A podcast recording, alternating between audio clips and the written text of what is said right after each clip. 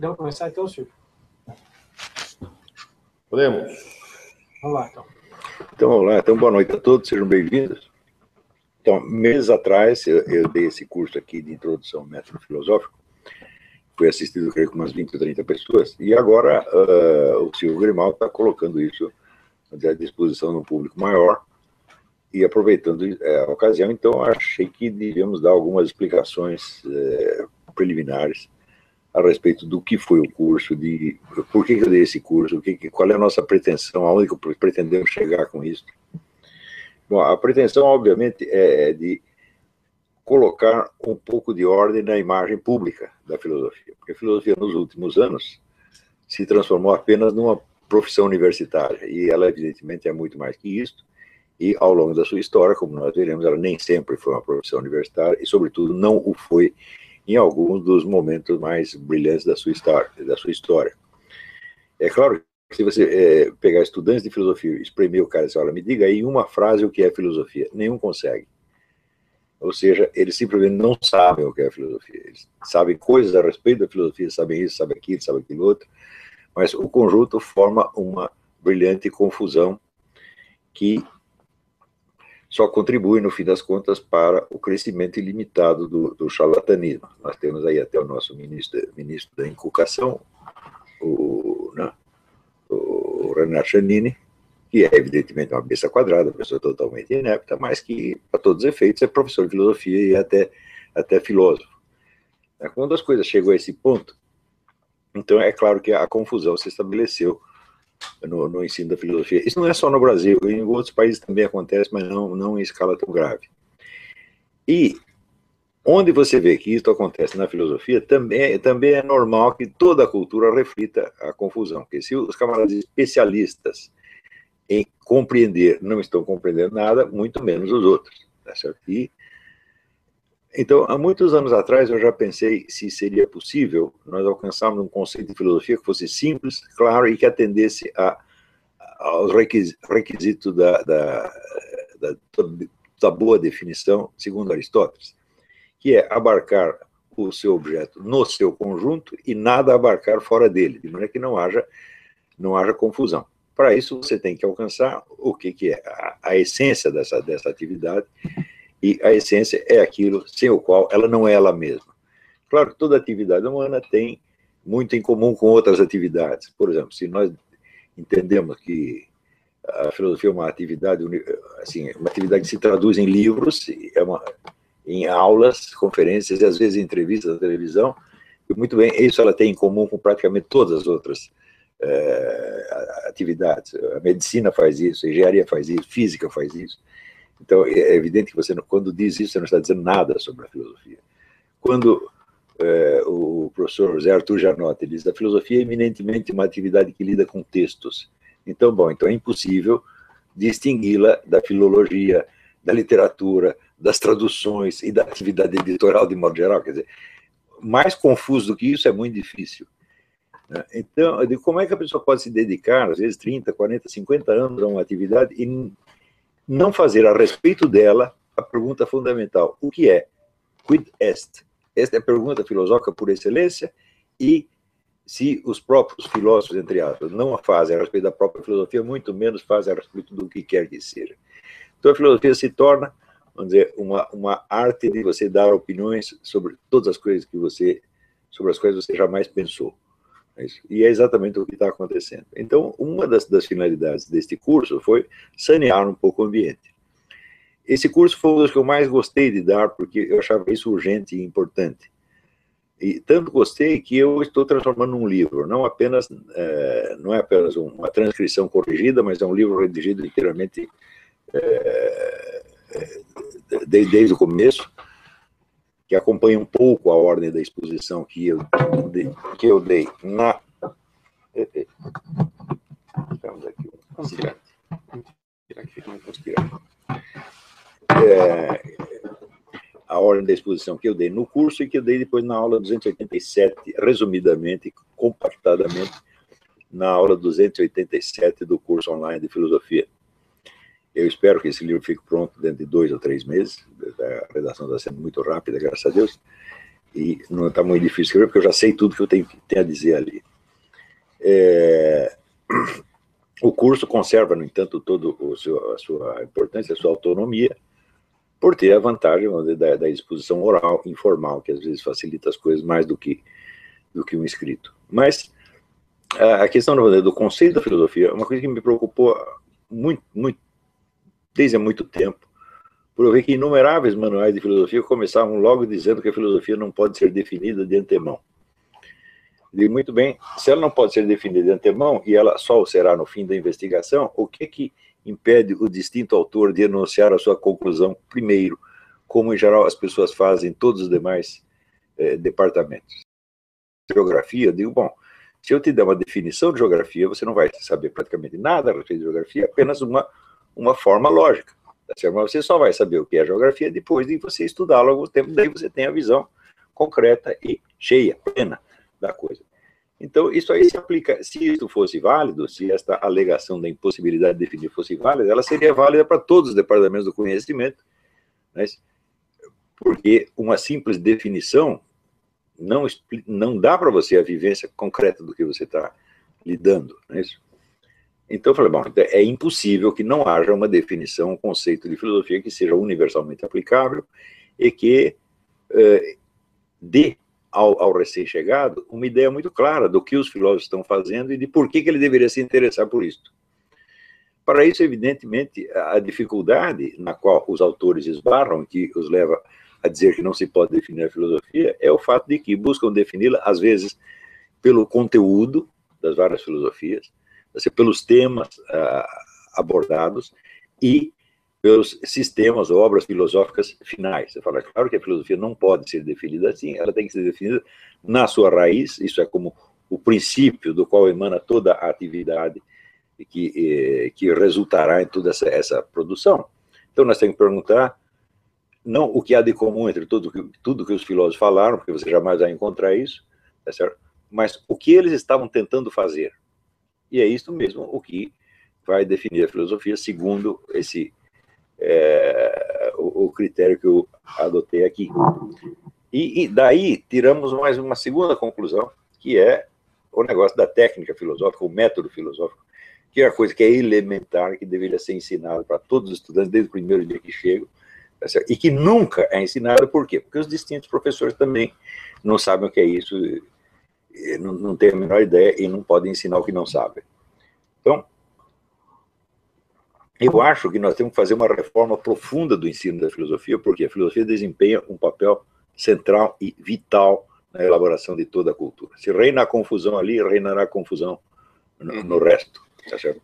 Professor, uma coisa que, é, vendo, lendo os seus textos e, e, convivendo um pouco, vendo, participando de suas aulas com um aluno, uma coisa que eu noto que é uma, uma espécie de tensão que precisa que eu gostaria assim de esclarecer nesse nosso diálogo é o seguinte: é, por um lado, é, veja, eu fiz, eu sou formado em filosofia, fiz, né, tenho um diploma de filosofia teoricamente. Né? No entanto, eu constato aquilo que aquilo que é, você denuncia em, nas suas aulas, que nas universidades brasileiras não se ensina filosofia, se ensina cultura filosófica. Na melhor das hipóteses. Na melhor das hipóteses. Né? E eu é, fiz um, um, um curso de, de, filosofia, até os padres que me ensinaram filosofia, ainda tenho muitos padres que é, seguiam a filosofia perene, né, Santo Tomás e muitas coisas. É, ainda, muitos padres usavam o Jolivet, essas, esses manuais antigos.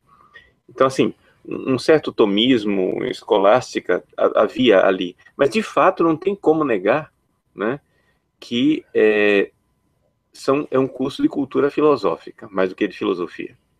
Um outro ponto que o senhor sempre diz, né, é que não é possível uma pessoa aprender a filosofar sem ver um filósofo no ato de filosofar, né? Seja, aquela coisa de que é, eu preciso estar lá, ver a pessoa no ato de filosofar, e aí eu vou ter noção do que realmente é a filosofia. Né? Então, aqui são duas é, é, coisas. Essas duas coisas, porém, parecem em contradição com outra realidade que eu também vejo que você valoriza muito, que é a tradição filosófica, né?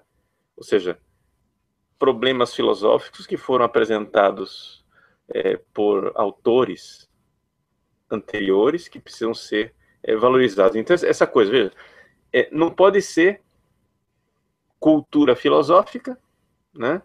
mas ao mesmo tempo tem que aprofundar a tradição filosófica. E tem que ser uma coisa que eu faço, mas ao mesmo tempo eu não posso fazer do zero. Então, essa, essa, essa coisa aqui, se, o que é que o senhor podia. Perfeito, perfeito. Comentar a, a, a pergunta é: vai, vai ao miolo da questão. Você veja, você pode aprender pintura vendo muitos quadros?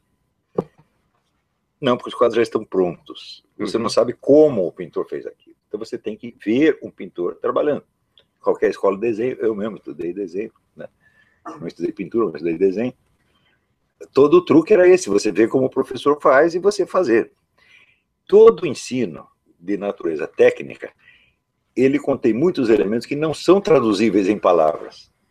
Você vê até no, no, no, na área científica, por exemplo, ah, eu tenho aqui, sei lá, um reator atômico. Então, basta eu ler o manual de instruções, não, eu preciso ver o sujeito operando, né? cada gesto que ele faz, e ele não vai me dar uma série de indicações. Então, todos os equipamentos científicos requerem a presença física, real do instrutor.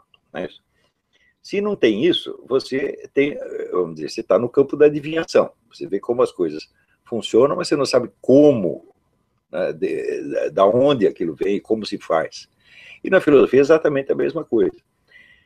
A coisa mais rara na filosofia é um filósofo nos explicar como é que ele fez a filosofia dele. Eu só conheço um único caso, que foi Edmundo Husserl.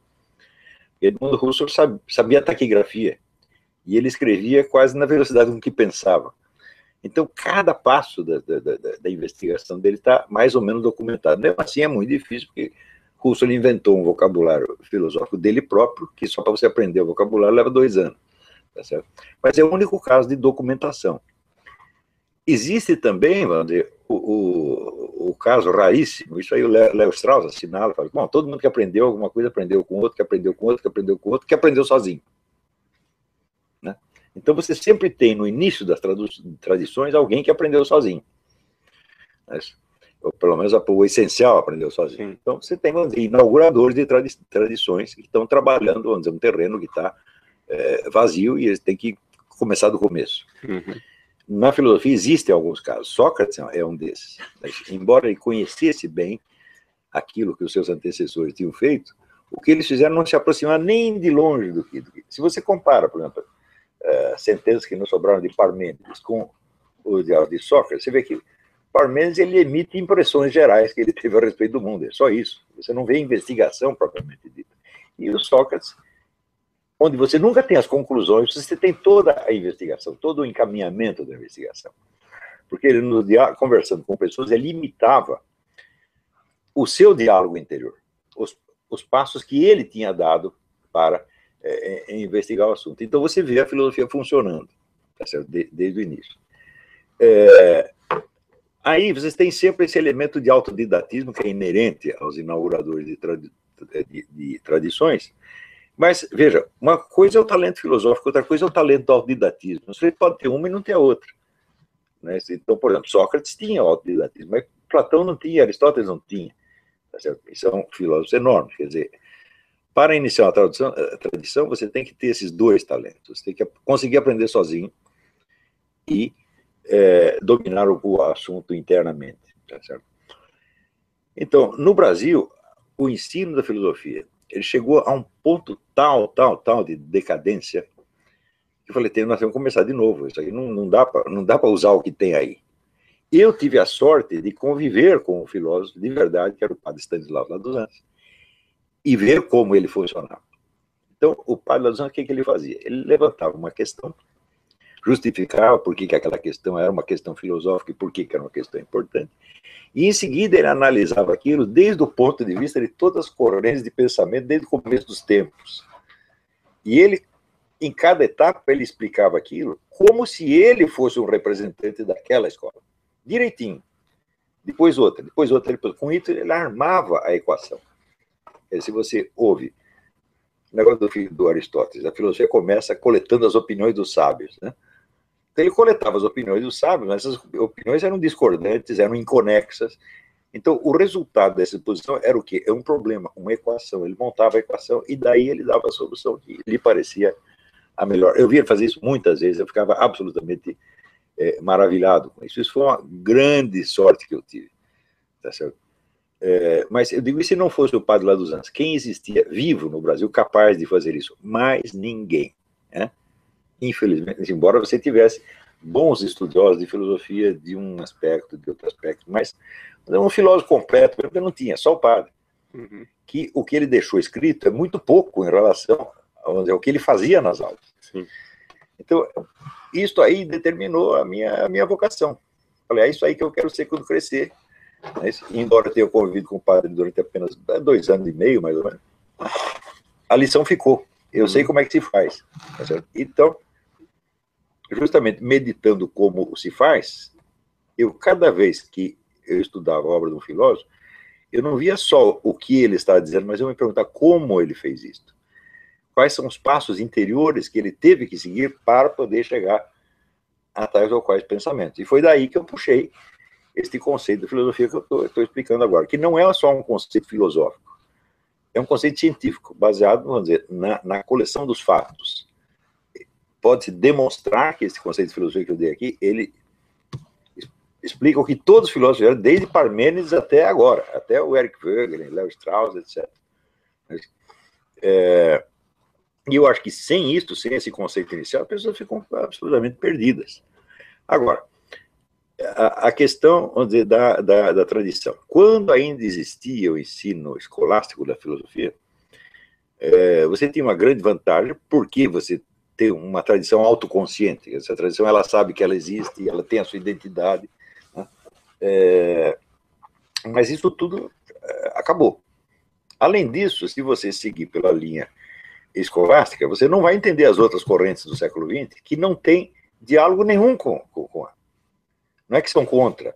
Simplesmente um está falando uma coisa, outro está falando de outra, completamente diferente. Eu iniciei muitos cursos dando, fazendo o pessoal ler um, um texto do historiador Wolfgang Stegmüller, onde ele vai mostrando a decomposição da ideia da filosofia, como essa ideia foi se fragmentando em coisas tão diferentes que você não tem, não tem como comparar uma com outra. Então, se você pega um livro de filosofia analítica, do Bertrand Russell, do mesmo Wittgenstein, bom, agora você pega um livro de Nietzsche e compara os dois. Monta uma discussão entre Nietzsche e os analíticos. Isso não é possível. Uhum. Não tem uma palavra que seja comum por onde você possa montar uma convergência ou divergência. Não há nada. São atividades completamente inconexas. Eu digo, como é que nós vamos achar algo em comum entre todos isso? Todo, todas essas coisas diferentes. Eu digo, bom, nós temos que rastrear desde a filosofia pronta até a sua raiz, ou seja, o que, que estavam tentando fazer. E aí que está uh, a pista. Né? Uhum. Não sei se eu respondi. Sim, respondeu, respondeu sim. Agora, é, ao mesmo tempo que, que é evidente, não, não dá para, digamos, a gente ser, pegar as coisas de Tomás de Aquino, etc e tal, e, e, e vivê-las no século XXI, porque existe um, muita coisa ali no meio. Agora, o que é impressionante, porém, é ver como a filosofia moderna ela nasce de um hiato, né? Um hiato de todo, com toda a tradição anterior. Sem dúvida. Ou seja, que, por exemplo, quando você pega uma, uma filósofa como Edith Stein, né? Que depois se tornou santa, mas Edith Stein, ela como fenomenóloga, né?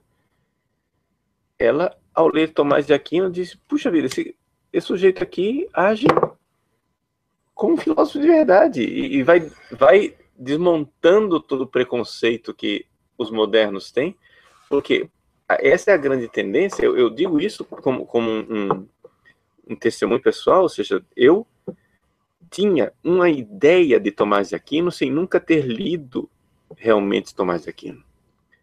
Quando eu fui ler Tomás de Aquino pessoalmente, eu disse, mas puxa vida, esse negócio aqui é impressionante. Esse, esse homem aqui pensa.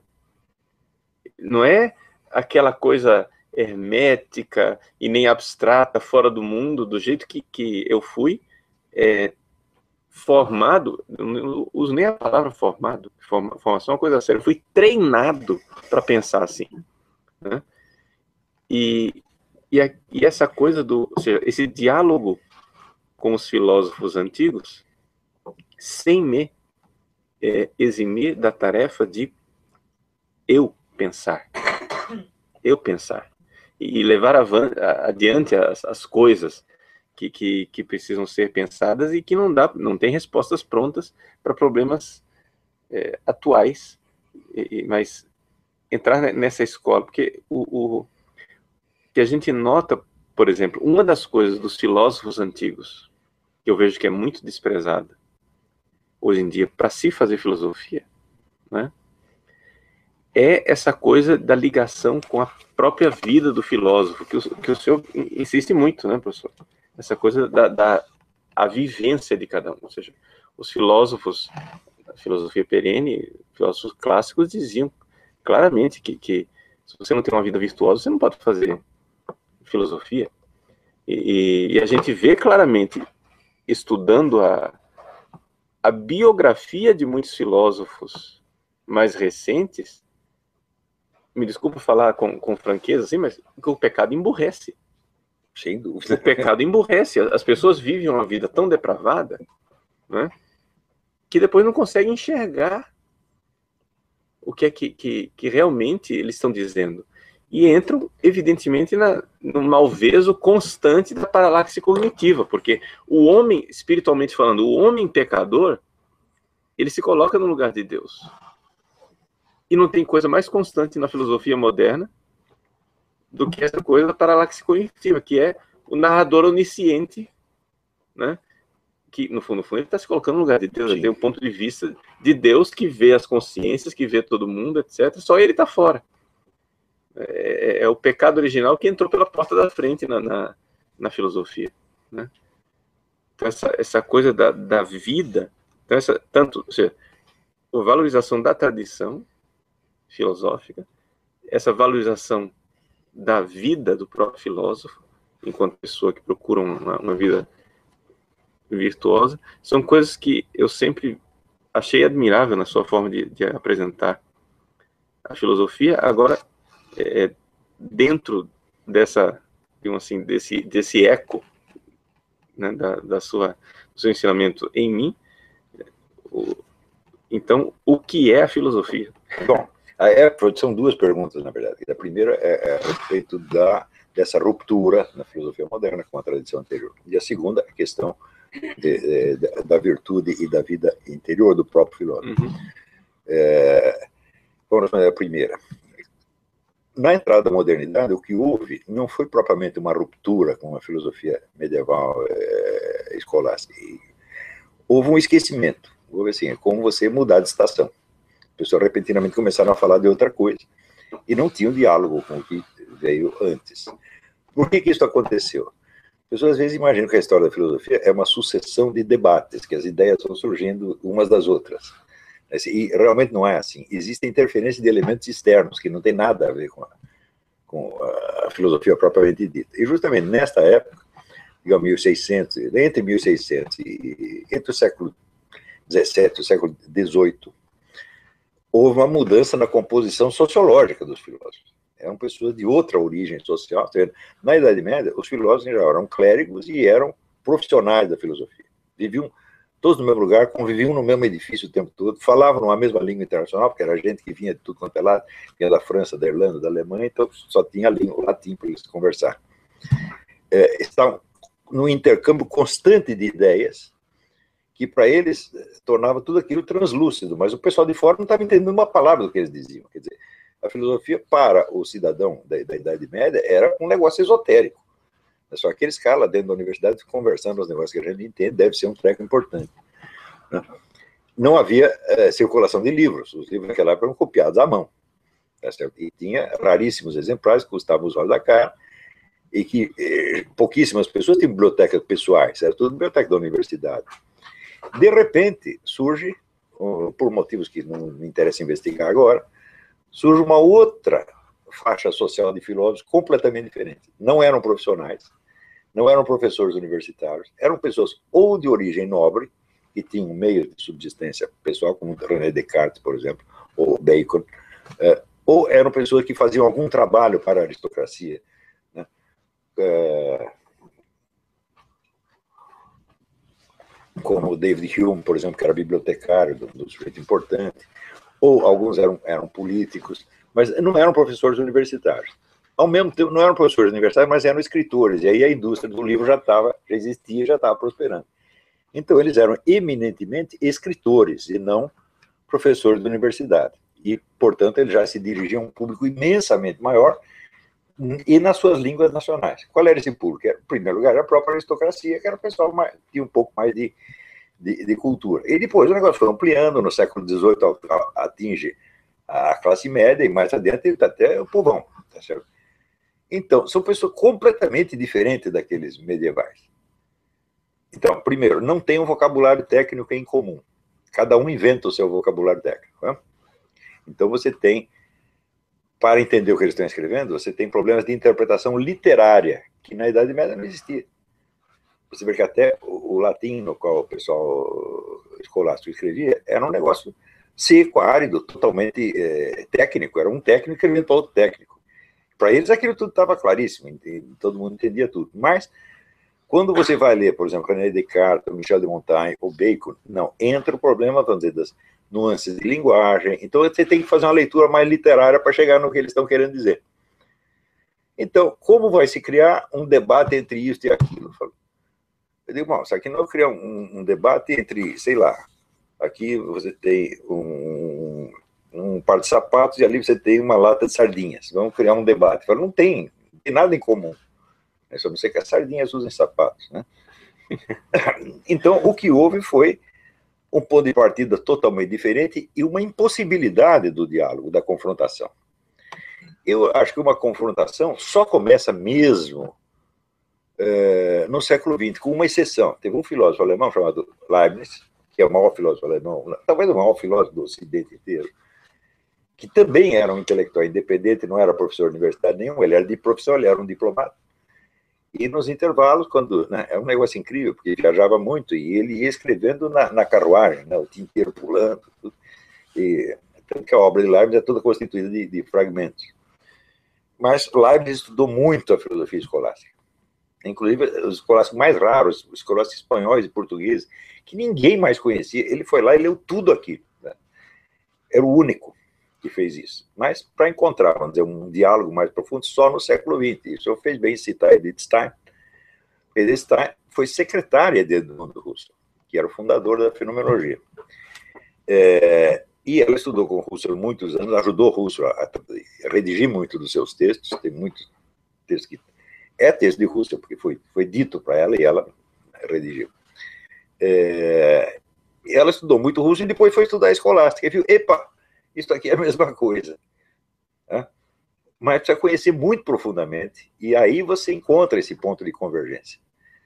Mas, por exemplo, como fazer uma, uma, uma uh, aproximação entre, sei lá, a escola existencialista e os escolásticos? Não tem jeito. Eles não estão falando da mesma coisa. Você pega aqui o existencialista, o escolástico, o filósofo analítico. Isso aí é um amigo, esse é o diálogo de abismos. Ninguém está entendendo coisíssima não do que eu estou falando, e pior, não quer entender, não está interessado naquilo. Então, não obstante, por trás de toda essa diversidade enlouquecedora, existe uma continuidade. Essa continuidade é justamente aí que eu estou querendo pegar dizer, o, o, o cerne da questão. O que, que é a filosofia em todos os casos? De uma, uma definição que possa abarcar, sei lá, o Bertrand Russell, eh, Karl Marx, eh, Voltaire, Leibniz, até Platão e Aristóteles. E eu acho que dá para fazer isso e está feito já. Agora já expliquei como é que é, agora não tem mais como desfazer. Mas, e a segunda questão é a coisa da.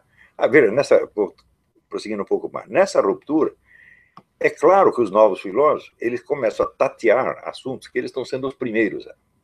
Aí tem um monte de um florescimento de autodidatismo, os caras não têm com quem aprender.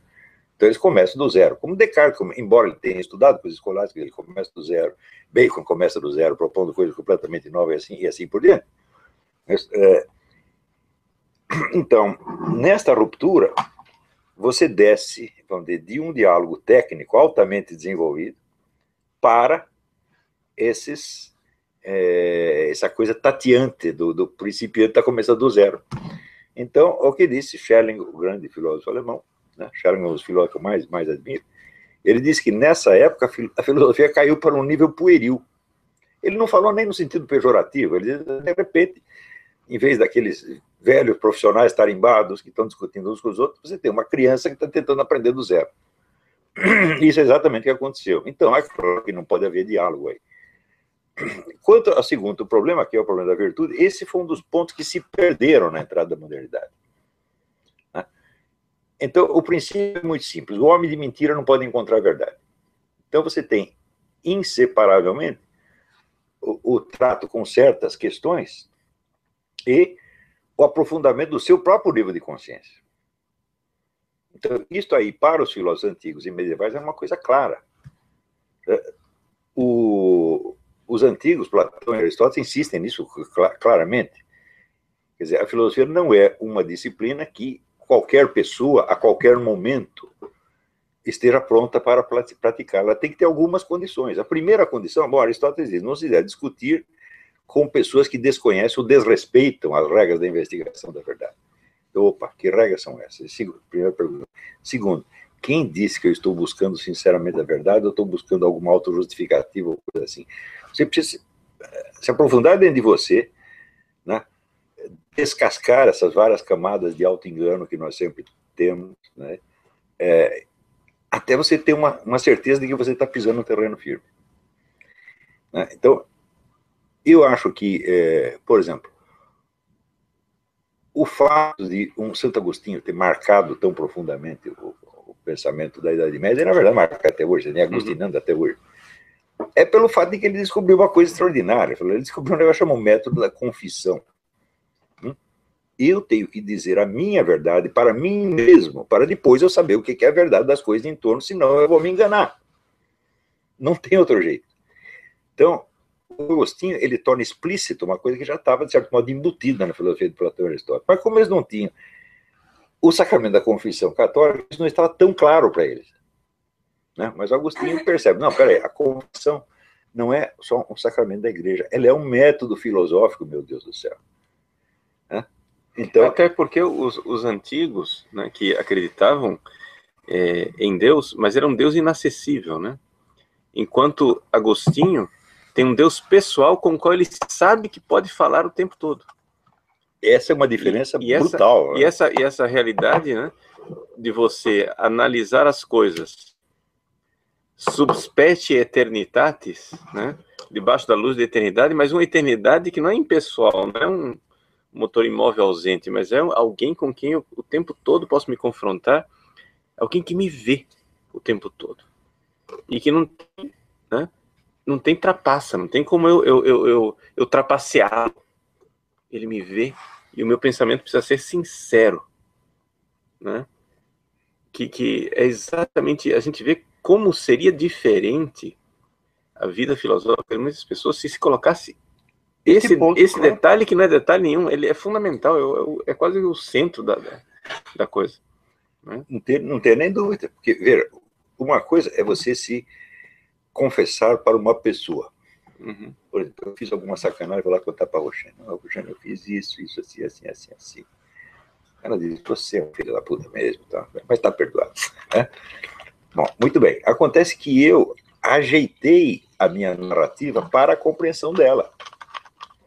Né? Se eu vou contar para outra pessoa, eu vou contar de outra maneira. Né? Agora, no sacramento da confissão, você está perante um observador onisciente que conhece você mais do que você mesmo. Então, você começa a contar uma coisa, você vê que tem mais embaixo. Coisa que você não sabia antes, estava lá implícito de alguma maneira. Então, a confissão, isso, o exame de consciência, tal como a igreja ensina, é um método de autoconhecimento e é um método fundamental para a filosofia. Foi isso que Agostinho descobriu. E daí toda a originalidade da, da, da, da filosofia dele. Não que os filósofos antigos não soubessem completamente disso. Eles sabiam, mas eles não tinham a técnica. Eles sabiam o que era preciso fazer, mas não sabiam ainda como fazer. E o como fazer, bom, é a confissão cristã, meu Deus do céu. É a mesmíssima coisa. Então, você dizer para você mesmo a, verdade daquilo que, daquilo que você está sendo, daquilo que você está pensando. Qual foi a minha intenção realmente ao fazer isto, ao dizer aquilo? Vamos sondar aqui. Eu tentei dar uma impressão assim, o assado para a pessoa, mas eu por dentro, eu sabia que era outra coisa. Está entendendo? Então, não é, vamos dizer, a confissão não é só você lembrar, vamos dizer, pecados materiais, né? Ah, transei com a mulher do vizinho, recebi dinheiro do petrolão. Não é, não é assim só. Tem uma coisa mais, mais profunda, que são os pecados profundos da alma, que são os verdadeiros geradores dos pecados materiais. Você confessa o pecado material, mas esconde a, a raiz na alma, você está querendo enganar Deus, meu Deus do céu. Né? É mais fácil você, o marido enganar a mulher, você enganar seu amigo, uhum. seu inimigo, do que você enganar Deus, porque você sabe que está diante de um observador onisciente. Então, o verdadeiro é, método da filosofia, ele começa com esta arte da confissão. Quando Edmundo Husserl, muito tempo depois, e sem estar pensando em Santo Agostinho, ele lança o seu famoso uh, apelo: vamos voltar às coisas mesmas. Vamos descrever as coisas não pelo que nós achamos dela, por suas definições, mas pelo modo como elas se apresentam na primeira. Hum? O que ele está fazendo? Está voltando à metaconfissão. Eu vou começar por declarar aquilo que eu já sei a respeito de alguma coisa. Hum? E vou investigar exatamente como esta coisa veio parar na minha, na minha mente, no meu conhecimento. É o mesmo método da confissão. Eu já testei isso milhares de vezes. Você pega o sujeito e pergunta. Ele dá uma opinião qualquer, você diz como essa opinião se originou. Sabe como é que o sujeito responde? Responde argumentando em favor da opinião. Ele disse, não, não perguntei a justificativa da opinião, perguntei a origem dela. Da onde que você tirou? Foi de alguma experiência que você teve? Foi uma coisa que você leu? Foi alguém que falou? Sonho que você teve? Me, me conta a origem. Você nunca sabe. Então está falhando ao elemento inicial do método. Né? Para chegar ao que eu não sei, eu tenho que declarar o que sei, mas eu tenho que sabê-lo com plenitude, com plena, plena clareza do que eu estou fazendo.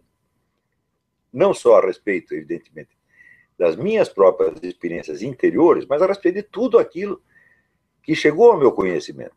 Né? Eu a experiência do, do embaixador Meira Pena na, na Universidade de Brasília, ele perguntou para os alunos dele, qual é a sua classe social? Ninguém sabia. Eu digo, você não sabe que classe social você está, mas você tem opiniões sobre a economia, sobre a sociedade, etc, etc. Quer dizer, você está muito doido, você está voando. Uhum. Né? Então eu tenho que começar a saber onde eu estou, de onde sai o meu dinheiro, está entendendo? É, da onde saem as condições de vida básicas que eu, que eu vivo, tá? E assim por diante. Quer dizer, você sondando você, à medida que você aprofunda em você, a sua situação no mundo hum. se torna mais clara. Até que ponto a dúvida metódica do Descartes perverteu isso? Não é que ela perverteu, é que a dúvida metódica é uma farsa. A dúvida metódica não existe. Descartes diz que vai fazer uma dúvida integral, mas ele não faz. Ele só hum. faz as dúvidas sobre certas coisinhas, enquanto ele se assenta em certezas que ele tem. Por exemplo, quando, veja, você vai fazer o famoso raciocínio do Descartes. Penso, logo existo. Eu digo, muito bem. Você tem uma premissa e tem uma conclusão. Né? Premissa maior, só quem existe pensa.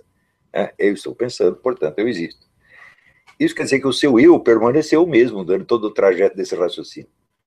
Então, esse eu já está pressuposto no raciocínio, não é o raciocínio que vai prová-lo é a existência e continuidade do eu que fundamenta a possibilidade desse raciocínio. E ele nem percebe isso.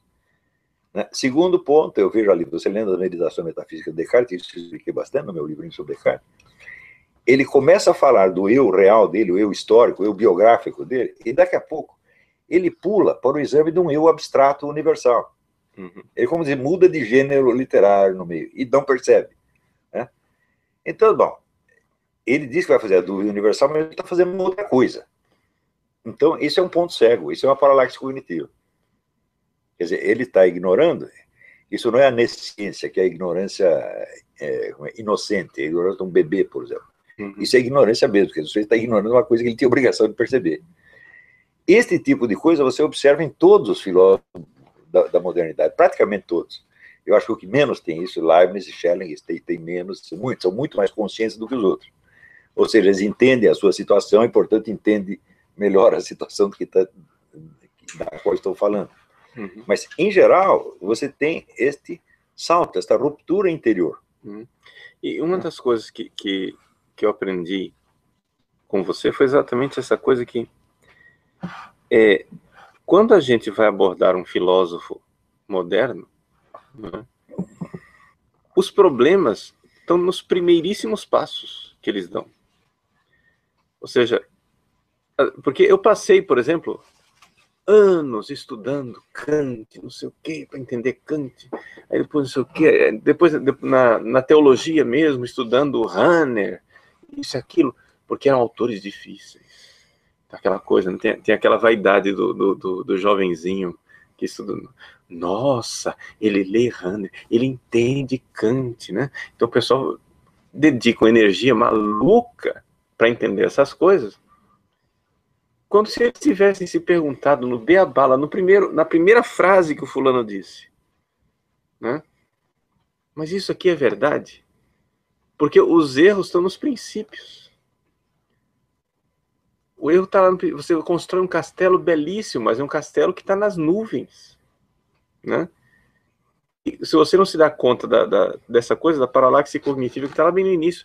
Então, assim, a gente às vezes fala com, com, com pessoas que dedicaram a vida inteira ao estudo desses pensadores, e as pessoas se sentem assim muito envergonhadas de é, é, não, não, tem, não, não tem força moral para voltar atrás e dizer dediquei minha vida a uma estupidez.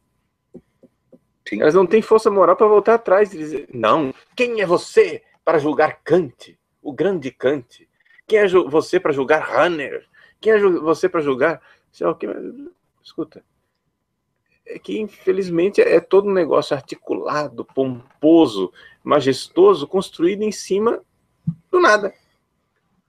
De coisas pueris, que se tivesse feito essa anamnese no início, essa, tivesse essa consciência de si mesmo logo no início, as coisas teriam sido bem diferentes. Você vê, aí também é um fator sociológico que interfere. Porque durante a Idade Média, como os filósofos conviviam uns com os outros o tempo todo, tá se, eles se fiscalizavam muito. E tudo ali era colocado em discussão. E o sujeito, para sustentar o que ele, o que ele acreditava, ele precisava enfrentar a congregação inteira. Né?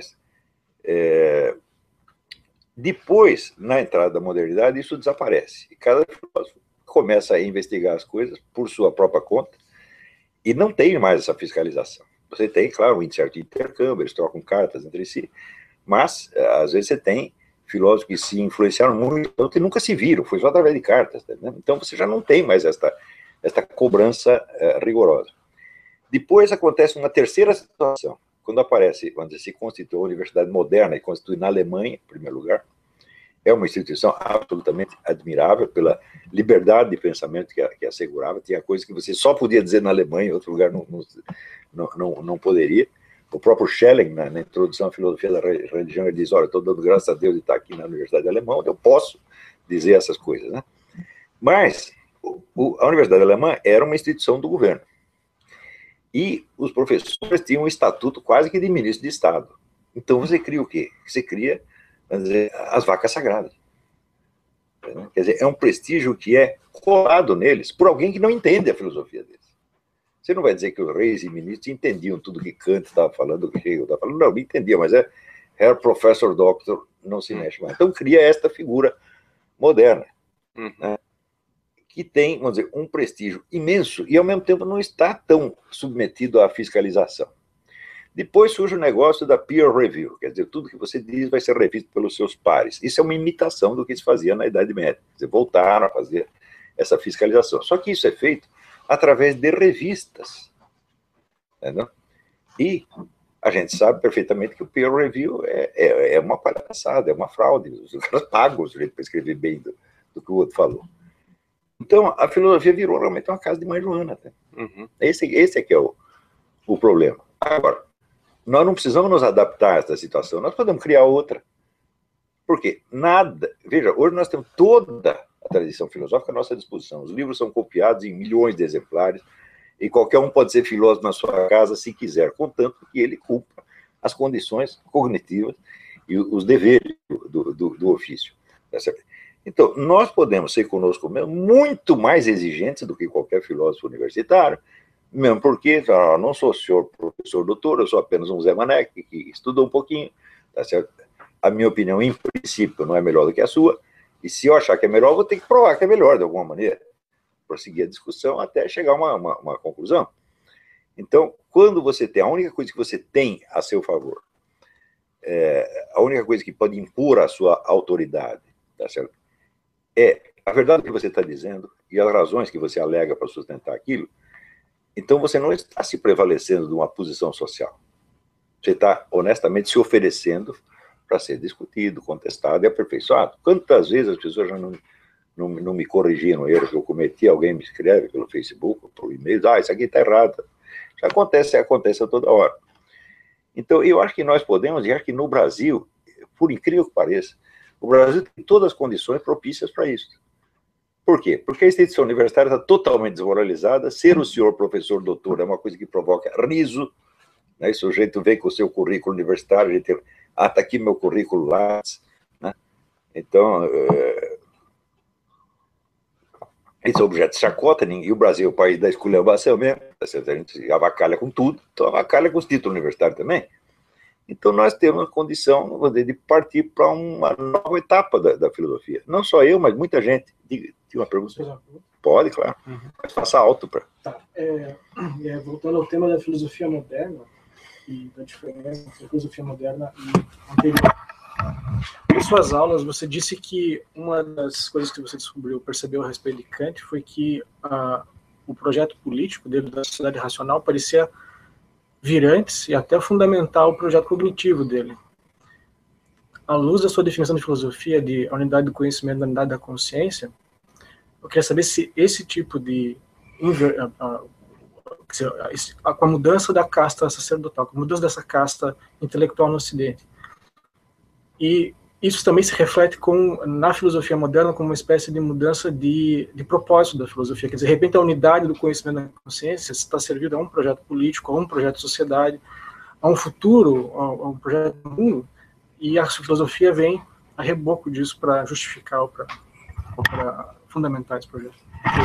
Essa pergunta é importantíssima. Quer dizer, é uma coisa.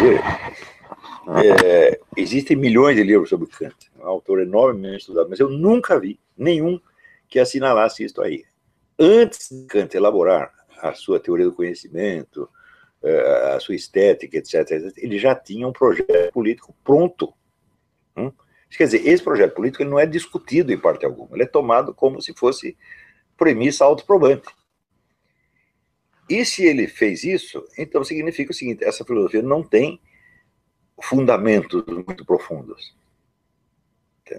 Ela um filósofo não pode começar aderindo a alguma coisa e passar o resto da vida justificando. Não, ele tem que investigar, ele tem que procurar e chegar a conclusões pelos 50, 60 anos de idade, e daí ele ensina. Isso é o trajeto normal da coisa. A filosofia não foi feita, vamos dizer, é, para, para moleque. Quer dizer, uma atividade filosófica ela começa a render seus frutos aos 40, 50, 60 anos. Quer dizer, já está já tá praticando a filosofia antes, mas ele, tem algo a ensinar, tem algo a dizer depois de uma certa idade. Quer dizer, é uma vida de investigação, onde você se abre de todo o coração a todas as influências. Você ouve as palavras dos sábios. Claro que você vai ficar confuso, porque cada um diz uma coisa, mas você se abrir a esta confusão é o começo da história. Tá? Quer dizer, Aristóteles, a filosofia começa com espanto. Então você vê que tantas pessoas inteligentes e sérias disseram coisas totalmente contraditórias, e aquilo, como dizer, há uma equação dentro de você, e daí você começa a investigação. Agora, se o sujeito já aderiu, já tinha a carteirinha de partido aos 20 anos de idade, o que ele fará em seguida não é sério. Quer dizer, ele não se expôs à dificuldade, ele está apenas justificando retroativamente coisas que ele já aderiu, não por motivos filosóficos, mas por alguma preferência pessoal.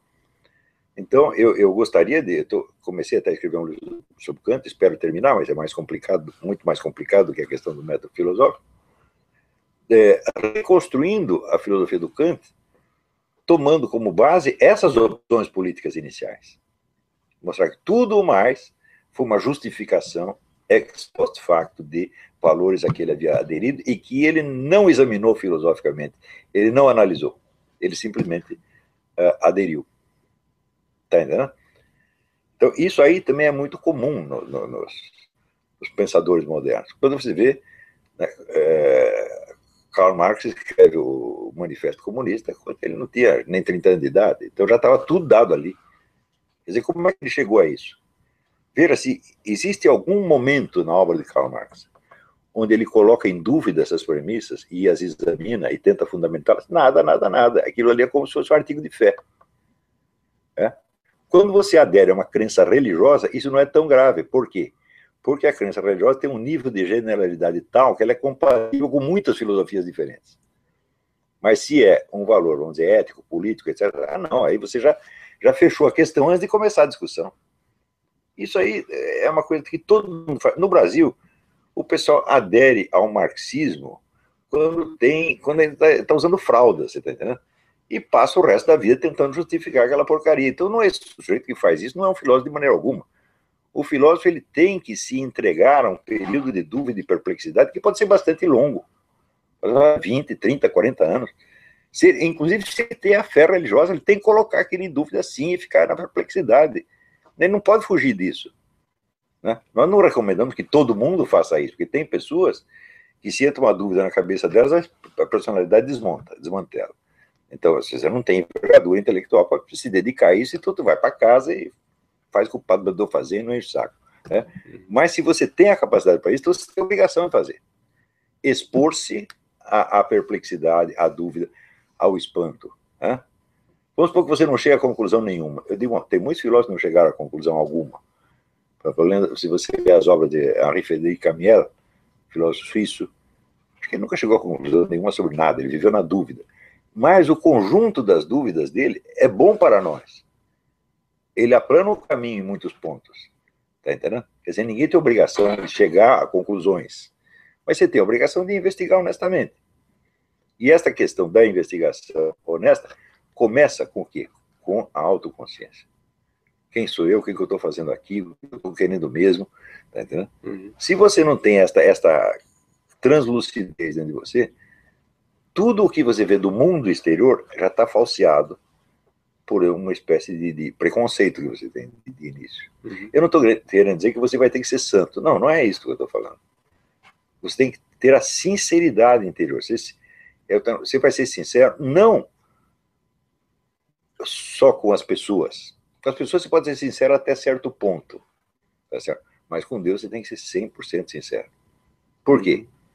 É aquele negócio que até já expliquei outro dia o ser humano, cada ser humano, ele tem, evidentemente, um eu, que é o centro da personalidade dele, mas tem muita coisa nele que não é ele, que vem da hereditariedade, vem do meio social, vem de condições, então a parte nossa que não é personalizada, tá certo? Mas Deus não tem isso. Quando Deus se definiu quem, quem é você? Ele diz, eu sou o eu sou. Hã? Isso quer dizer que em Deus tudo é um eu. Ele não tem inconsciente, ele não tem tara genética, nem qualidade genética, tem nada disso. Tudo nele é ele mesmo. Então, o nosso eu, ele é deficiente. Nós temos que nos personalizar à medida que nós avançamos na vida. Vamos nos conhecendo. E este personalizar-se, ou seja, eu pegar as partes impessoais que tem em mim, eu assumi-las como, como minhas e transformar em opções conscientes, isto aí é quase que um processo de divinização. Você está seguindo o caminho de Deus, você está fazendo o que Deus faz. Está fazendo a sua escala, ridiculamente pequena, tá certo? Mas ele quer que você faça isso.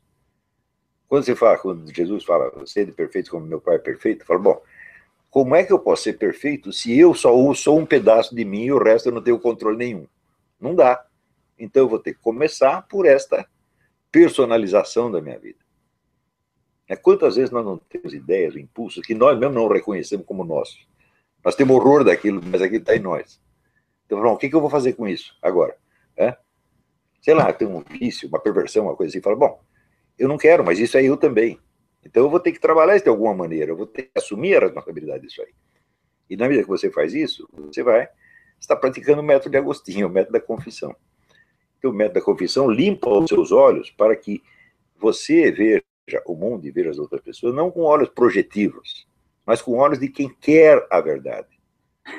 Né? E não quer uma justificação de uma coisa que você já acreditava antes. Uma das coisas que a gente nota no ambiente universitário e aqui especificamente no ambiente de seminários católicos, seminário de formação de sacerdotes, né? Exatamente essa realidade. Por exemplo, pessoal, se for num seminário hoje em dia, todo mundo, você fala de teologia da libertação, todo mundo acha que isso é uma coisa que morreu. Isso não existe. Na prática. Parece. É, não, não, não tem esse negócio de marxismo. E, no entanto, as pessoas não se dão conta do quão marxistas elas são na forma de apresentar a teologia. Porque, na realidade, é, a teologia de libertação nada mais é do que a aplicação dentro da teologia da escola de Frankfurt. Teoria crítica. Uhum. É teoria crítica. Então, quando o sujeito tem dentro do seminário, o professor apresenta tudo, toda a história da teologia, a partir da mania da teoria crítica, de que por trás de cada ideia tem um interesse, eles não são capazes de enxergar que alguém busque a verdade com sinceridade, sem interesse algum, etc. Não, mas ali, ou seja, se o padre Paulo Ricardo está lá é, fazendo um hangout com o Olavo de Carvalho, ele tem algum interesse, né? Um interesse escondido, alguma coisa tem que estar. Tá, tem, tá, tem, vai ser... nós, vamos, nós vamos vender o curso de introdução ao método filosófico. Eu não prometi nenhum tostão para o padre.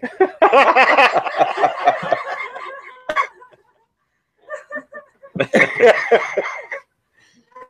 Não, mas o, interesse é mais, é mais perverso. Eles estão aí para justificar o sistema, né? sei lá o quê. Os caras são, são é, é, é, desequilibrados nesse sentido. Não conseguem não consegue mais fazer filosofia por isso. Porque vê interesse em tudo, etc. Mas não se questionam aquilo que você estava dizendo, né? A agenda que já estava lá antes dele começar a pensar. O sujeito já tem uma agenda. Ele quer aquilo. Aí você, você desmonta o argumento dele. É interessante que a opção continua de pé e arranja outro argumento que não tem nada a ver. Entendeu? É, é impressionante. Eu, eu, vejo no convívio isso com, com, com pessoas. Assim. Que, assim, teoricamente, parecem boas, gente de boa vontade, etc., mas não se dão conta dessa perversão interior de que elas tomaram uma opção e que você derruba o argumento, a opção continua de pé, ela constrói outro argumento, mas que é o contrário, contra, antípoda do, do primeiro argumento. E, e, que continua tudo lá. Né? De, essa, essa coisa realmente de, de que é, é muito importante a gente ter essa sinceridade inicial de dizer, pera lá, será que são só os outros que têm interesse ou será que eu não sou um interesseiro maior? É, é óbvio, né? né? Agora, isso aconteceu por causa do negócio da Revolução Cultural. É a estratégia do Antônio Gramsci. Nós vamos falar uma ideia aqui, outra ali, outra ali. Nunca vamos dizer que isso é socialismo, nem muito menos marxismo. Daí diz o Antônio, isso é palavras dele. Todo mundo ia ser socialista sem saber. E quando ele diz aquele negócio, o partido terá então o poder onipresente e invisível de um mandamento divino, que você obedece sem nem saber que foi Deus, né? ou do imperativo categórico, quer dizer, aquilo que tem que ser de qualquer jeito e você não consegue conceber de outra maneira. Isso que aconteceu na cultura, quer dizer, os caras estão repetindo coisa que foi Karl Marx que inventou, foi a teologia da libertação que inventou, mas ele nem sabe de onde saiu, porque aquilo se tornou natural. É, é isso que o Gramsci chama de domínio do senso comum, que é o senso comum, aquilo que todo mundo acredita. Nós vamos mudar o senso comum para que todo mundo comece a pensar como nós, sem saber que fomos nós que mudamos. Uhum. Então, por exemplo, na estratégia gramsciana, vamos dizer, um, um, um, psicoterapeuta ou um conselheiro matrimonial é muito mais importante do que um político que sobe no palanque com cartaz, entendeu? Porque você vai lá para tratar de uma, de uma neurose ou de, um problema de casamento, o sujeito vai meter valores da revolução social, eh, revolução cultural Gramsci na sua cabeça, sem você nem ter ouvido falar de Antônio Gramsci. Então, com isso, essa profissão de psicólogos, eles estragaram completamente, eles transformaram todos os psicólogos em manipuladores. Né? Psicólogos, educadores, professores, padres. Então, o padre não vai chegar lá e falar, olha, Karl Marx disse isso assim, assim, eu li na Teologia da Liberdade. Não, ele simplesmente faz o seu sermão passando aquelas coisas como se fosse a doutrina da igreja, como se fosse o próprio Jesus Cristo que tivesse dito assim. As pessoas chegam lá inocentemente e engolem aquilo. Chega daqui a pouco, a profecia do Antônio Gramsci se realiza. Todo mundo virou socialista sem saber. Agora, uhum. não existe escritor no mundo que eu tenha mais desprezo do que esse Antônio Gramsci, porque o sistema dele inteiro é vigarice sistematizada. Ele aprendeu esse negócio com Maquiavel, como enganar todo mundo. Eu digo, você respeita esse lixo, essa porcaria, né? E o pessoal idolatra Gramsci, simplesmente porque Gramsci não teve culpa nenhuma do que Stalin estava fazendo na União Soviética. Ele, coitado, estava lá na cadeia escrevendo, mas estava escrevendo. Sacanagem. Aquilo, obra de Gramsci é livrinho de sacanagem, gente. A história de que Gramsci teria se convertido na hora da morte, é, foi lá um padre para confessá-lo, o padre devia ter dado como penitência, você pega esses caderninhos seu do Cássio aqui, você queima tudo. Não dava mais tempo, padre, porque já estava no mundo inteiro. É, é, a história do Rabino, né? Diga o sujeito chegou no Rabino e disse: Ó, oh, Rabino, eu andei espalhando calúnia, difamação, um monte de gente aí. O Rabino pensou um pouco e falou: Olha, é o seguinte, agora você pega essa pilha de jornal aqui e picota tudo em uhum. pedacinhos assim de dois centímetros põe num barril. O cara fez isso. Agora você sobe lá naquele edifício e joga isso pro ar. Já jogou. Eu falei, e agora, Rabino? Agora você vai catar os pedaços, papelzinho um por um. é, a mentira é assim, você espalha e depois, se você quiser puxar de volta, não tem mais jeito. Já voou para tudo quanto é lado. E o Gramsci é exatamente isso. Então, espero que tem esse bispo contou que o Gramsci se arrependeu né, no leite de morte, como Maquiavel também, a mesma coisa. Maquiavel documentadamente. Eu digo, bom, qual é a penitência? Para não vai dar tempo, meu filho, você vai morrer agora, vai ter que absorver sim a penitência mesmo. O próprio arrependimento é penitência. Penitência é purgatório. Tu vai no purgatório, vai passar uns 340 mil anos, daqui a pouco a gente tira você de lá. Né?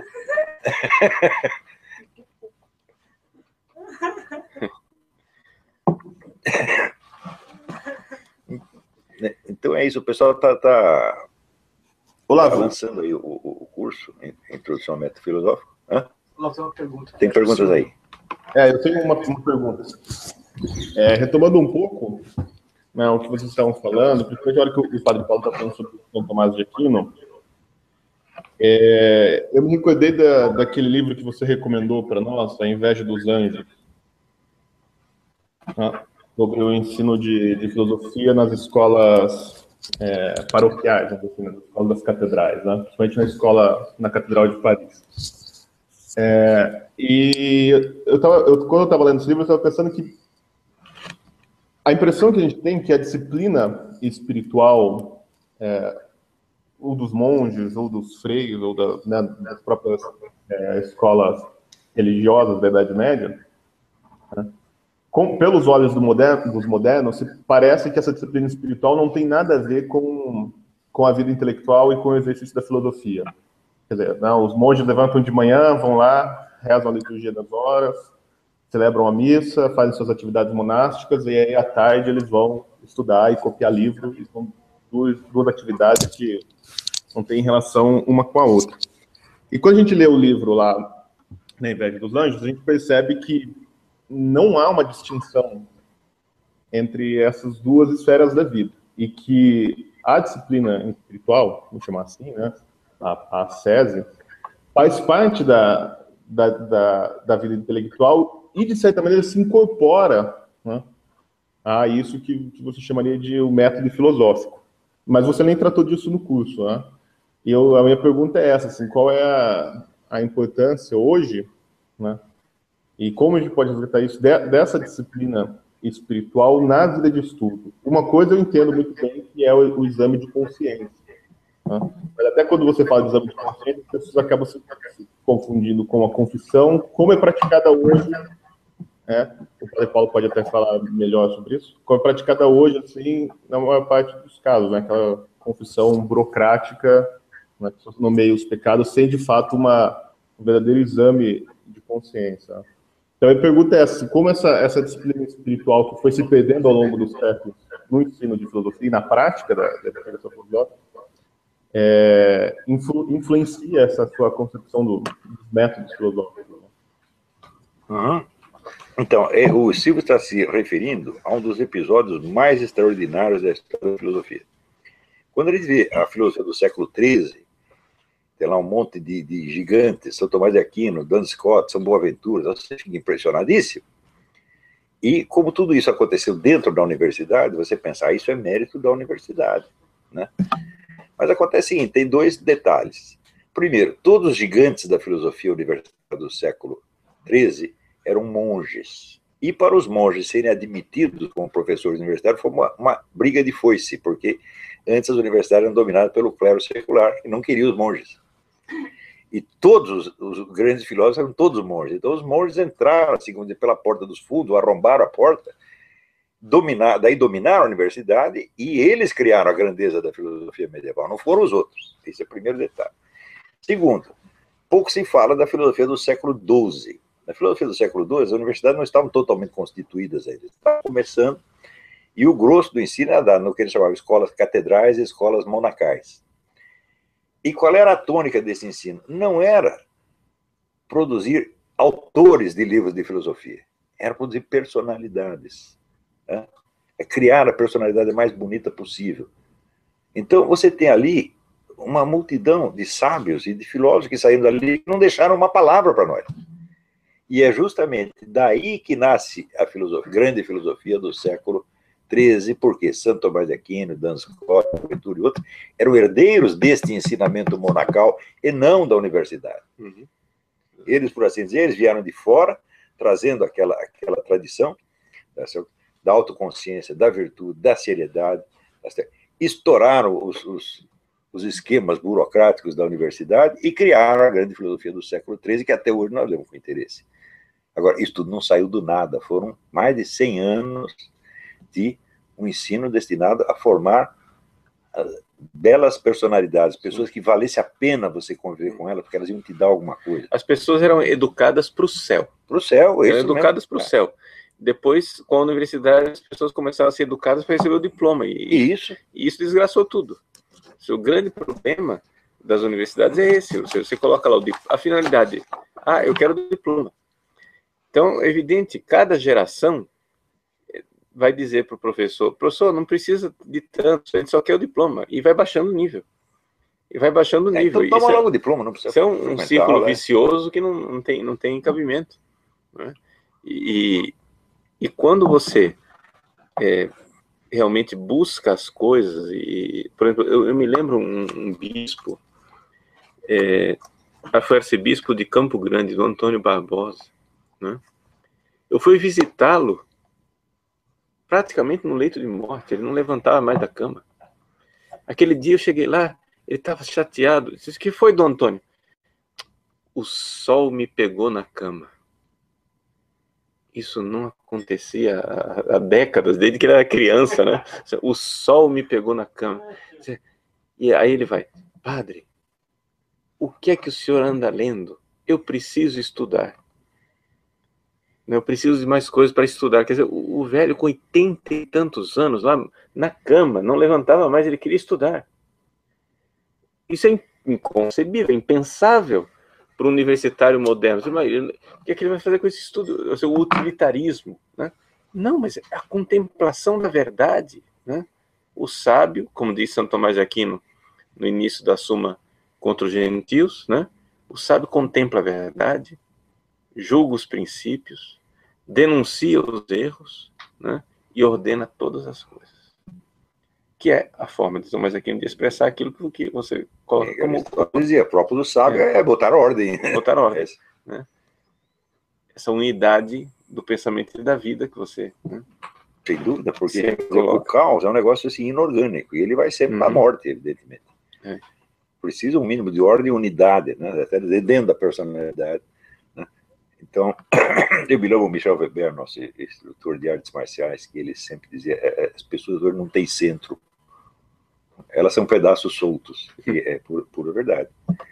Então você tem que encontrar esse centro. Esse centro é o aspecto da sua consciência que se coloca perante o observador onisciente e, e quer saber. Né? Eu quero saber quem sou eu, o que, eu estou fazendo aqui. Tá certo? E eu vou, como dizer, carregar minha cruz eu, eu vou pegar tudo que eu fiz de bom, de mal, e vou somar tudo, e vou, tudo isso sou eu. Não é só aquelas partes bonitinhas que eu posso mostrar em público. Não, tudo isso sou eu. Então você tem que ter essa consciência para poder se dedicar seriamente a uma investigação filosófica, senão você vai estar buscando apenas mentirinha para se justificar, ou justificar o interesse do seu partido e assim por diante. Então, esta camada de intelectuais totalmente corrompidos, que se formou no Brasil na década de 60, hum, eles todos se achavam lindos porque eles estavam contra a ditadura e porque a palavra corrente diziam que eles eram a parte mais esclarecida da população. Mas é uma maravilha. Eu estou do lado do bem sou o mais esclarecido. Então, o que, que falta? Falta eu tomar o poder. Se eu tomar o poder, controlar tudo, vai ficar tudo uma maravilha. Tomar o poder, estão lá todos eles. FHC, Zé Serra, Lula, Zé Dirceu, todos é a mesma, é a mesma turma, criada com esta ilusão vaidosa. E hoje nós vemos o resultado da vaidade deles. Não tem uma pessoa séria ali no meio. Então, claro, nós queremos resolver tudo isso, falo, sim, mas veja que a origem disso foi na vida intelectual. A corrupção começou ali. Não foi como eles não começaram roubando dinheiro, eles não tinham meios de roubar dinheiro. Eles tiveram que enganar muita gente para chegar a adquirir os instrumentos de roubar dinheiro. Então foi uma corrupção de meio século destruindo a alta cultura no Brasil, destruindo as condições de diálogo, destruindo a possibilidade da busca da verdade, destruindo a possibilidade de falar a sério e substituindo por essas mentirinhas gramscianas, esse sistema de pretextos para justificar a sacanagem deles. E até hoje eles são assim. Você vê que muitos deles, depois de descoberto, depois de desmascarado, não sentem vergonha alguma. Se eu tivesse roubado um, um milésimo do que esses caras roubaram e alguém me apontasse na rua, e eu ia ficar com tanta vergonha que ia entrar num buraco sumir. Mas eles não sentem nada. Por quê? Muitos são psicopatas uhum. e outros são histéricos, como explica o doutor Lobachevsky, que vivem de, vivem de mentir para si mesmo o tempo todo. E esses caras, eles deram o modelo da linguagem pública, o modelo dos debates, e nós temos que varrer tudo isso. Tem que começar, de novo, com um, um ponto de partida que marque sobretudo, a sinceridade. Quando ser sincero, não quer dizer você sair contando uh, as partes imorais e obscenas da sua vida para todo mundo. Não, isso aí é sincerismo teatral. Tem gente que gosta de fazer isso. É isso. É, então, se, se exibe para criar escândalo no, no outro. Como ele não tem qualidades para exibir, ele exibe os seus pecados, seus defeitos, e como se estivesse gabando daquilo. Isso é muito feio. É isso. É, a sinceridade é simplesmente essa centralidade dizer, de uma consciência que quer a verdade sobre ela mesma e depois quer a verdade sobre as coisas. É muito simples isso. Existem. É, você encontra mais exemplos de sinceridade é, no mundo moderno. Você encontra muito mais exemplos de sinceridade na literatura de ficção e na poesia do que na filosofia. Os filósofos quase todos são posé, né? Como Kant é tudo, tudo fingido. Mas a literatura ela tem essa, essa coisa que ela necessita, vamos dizer, da expressão correta e exata, e a busca da expressão é a busca da verdade. Quando você vê, lê a biografia de Flaubert, lê o livro de Flaubert, né, você vê o homem atormentando para encontrar a palavra que dissesse exatamente o que ele estava percebendo, exatamente o que ele estava sentindo. O que é isso aí? É um exercício de sinceridade. E isso é inerente a grande literatura. Falando grande literatura, só contou a história do, do, do, do padre velhinho aí. Uhum. Eu me lembro quando eu conheci o Herberto Salles, que era, dizer, talvez durante meio século, foi o maior artista da língua portuguesa. E quando eu o conheci, foi uma entrevista que eu fui fazer com ele, estava sentado ali no lobby do Hotel Glória, com o livro do Marcel Proust e um caderninho, né, anotando cada solução semântica inteligente que o Marcel Proust tinha inventado para ele poder fazer parecido. Um homem de 80 anos, aprendendo ali como se fosse um menino de escola. É assim que se faz. Hum. É isso. Então, acho que por hoje né, né, já dissemos o que tínhamos de dizer. E não esqueça, no dia 12, todo mundo na rua xingando esses filhos da puta.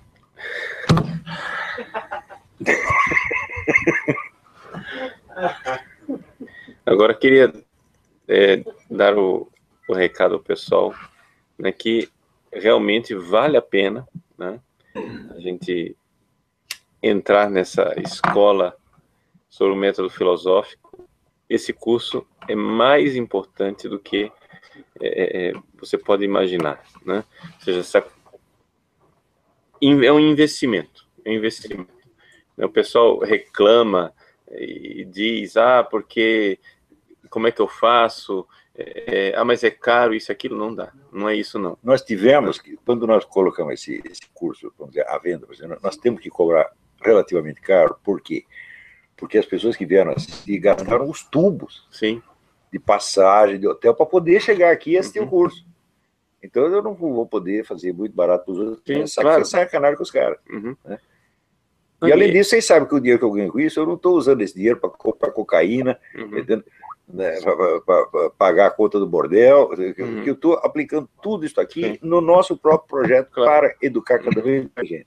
Tá bom. Mas é isso mesmo. Ah, e, assim, o Silvio tem um, um recado para dar? Falar, Olavo, que, na verdade, a gente está fazendo essa promoção essa semana, né? E o pessoal pode aproveitar essa semana até segunda-feira para comprar, na verdade, dois cursos pelo preço de um, né? Que nós estamos oferecendo princípios e métodos da autoeducação, que, de certa maneira, complementa esse curso, né? E, então, até segunda-feira o pessoal pode participar dessa promoção, e aí só depois de segunda-feira o curso vai para o valor normal, né? Todos os outros cursos. E aí, se quem quiser mais informação, é só acessar o seminariofilosofia.org e vai estar o banner lá, com a carinha do lado, é só clicar e tem todas as informações sobre o curso, como comprar, etc. Está tudo certo lá. Então, aqui, olha, agradeço imensamente a presença desse amigo queridíssimo, que é o Padre Paulo Ricardo. Agradeço a colaboração do Alessandro, da Leila, da Roxane, da Gildan, do Guilherme, que está aqui, todo mundo que ajudou. E, então, até a próxima. Quer fazer um final, tá, final vamos, aí? Sim, vamos dar uma bênção para todos os, né, os nossos é, ouvintes é, que estão assistindo, participando do Hangout, é, que realmente Deus abençoe a cada um nesse tempo pascal. Nós estamos na oitava de Páscoa, né? Nós somos mesmo chamados por Deus para transfigurar a nossa vida. É um, é, a vida. Nossa vida é um processo de morte e ressurreição. A Páscoa de Cristo, ela, ela, ela resume todas as coisas. Então a gente precisa morrer, esse homem velho, esse homem é, vicioso, etc. Tal, e criar, de tal forma que a gente possa dizer, não sou eu quem vivo, é Cristo que vive em mim. O processo filosófico, né, embora ele não seja é, religioso na sua, na sua forma de, de, de expressar as coisas, né, mas ele está em profunda harmonia. A igreja sempre enxergou a necessidade de, de realmente voar para a verdade com essas duas asas, né, a fé e a razão. E o próprio São João Paulo II dizia né, que uma fé sem a razão é cega e uma razão sem fé enlouquece. Né? E nós estamos vendo isso. Então, tanta gente com fé, mas cegamente seguindo a, religião de forma desordenada, e gente que acha que pensa, mas na verdade ficaram loucos. Né? Então, essa, essa coisa de chegar, mas onde foi que eu errei? Né? Essa anamnese inicial do, do, do, método filosófico, como o professor Olavo apresenta, é uma, uma das coisas que, que eu vejo assim de, de, forma assustadora, assim, assustadora no sentido positivo, né, um maravilhamento de ver como as pessoas exatamente fazendo essa reflexão filosófica depois terminam endireitando as próprias vidas, quantas vidas, né? De, de, a gente recebe isso. Eu acho que, que outras pessoas suponho que, que em outras religiões aí as coisas estão acontecendo também, mas pelo menos do nosso lado aqui da Igreja Católica, né? Quanta gente vem à igreja e diz, padre, eu quero quero me confessar porque eu fiz, estou fazendo um seminário de filosofia do professor Olavo e, e eu estou longe da igreja, estou longe de Deus, preciso. E, e o Olavo faz o seminário é, de filosofia. protestante acontece a mesma coisa. Uhum. Porra, eu comecei esse seminário, tal, também vergonha na cara. Agora é. entendi o que eu estou fazendo aqui. É. Então, assim, é muito, muito importante essa, essa coisa, a verdade, né? O próprio Jesus disse, a verdade liberta. A verdade liberta. Então, mas às vezes é um processo doloroso, então é um processo de Páscoa, né, de, de, de morte e ressurreição, porque não, às vezes não é nada agradável a gente se, se encontrar com a nossa feiura. Mas se a gente vai para frente, existe um, um, uma outra realidade que é esse ser amado, né? Você saber que você pode se apresentar diante, pode se confessar diante de alguém que olha para você com amor que, que não erra no julgamento e que não desiste de nós. Essa, é, essa é grandeza de, de viver esse tempo de, de Páscoa. Então, que Deus abençoe a todos. Em nome Amém. do Pai, do Filho e do Espírito Santo. Amém. Amém.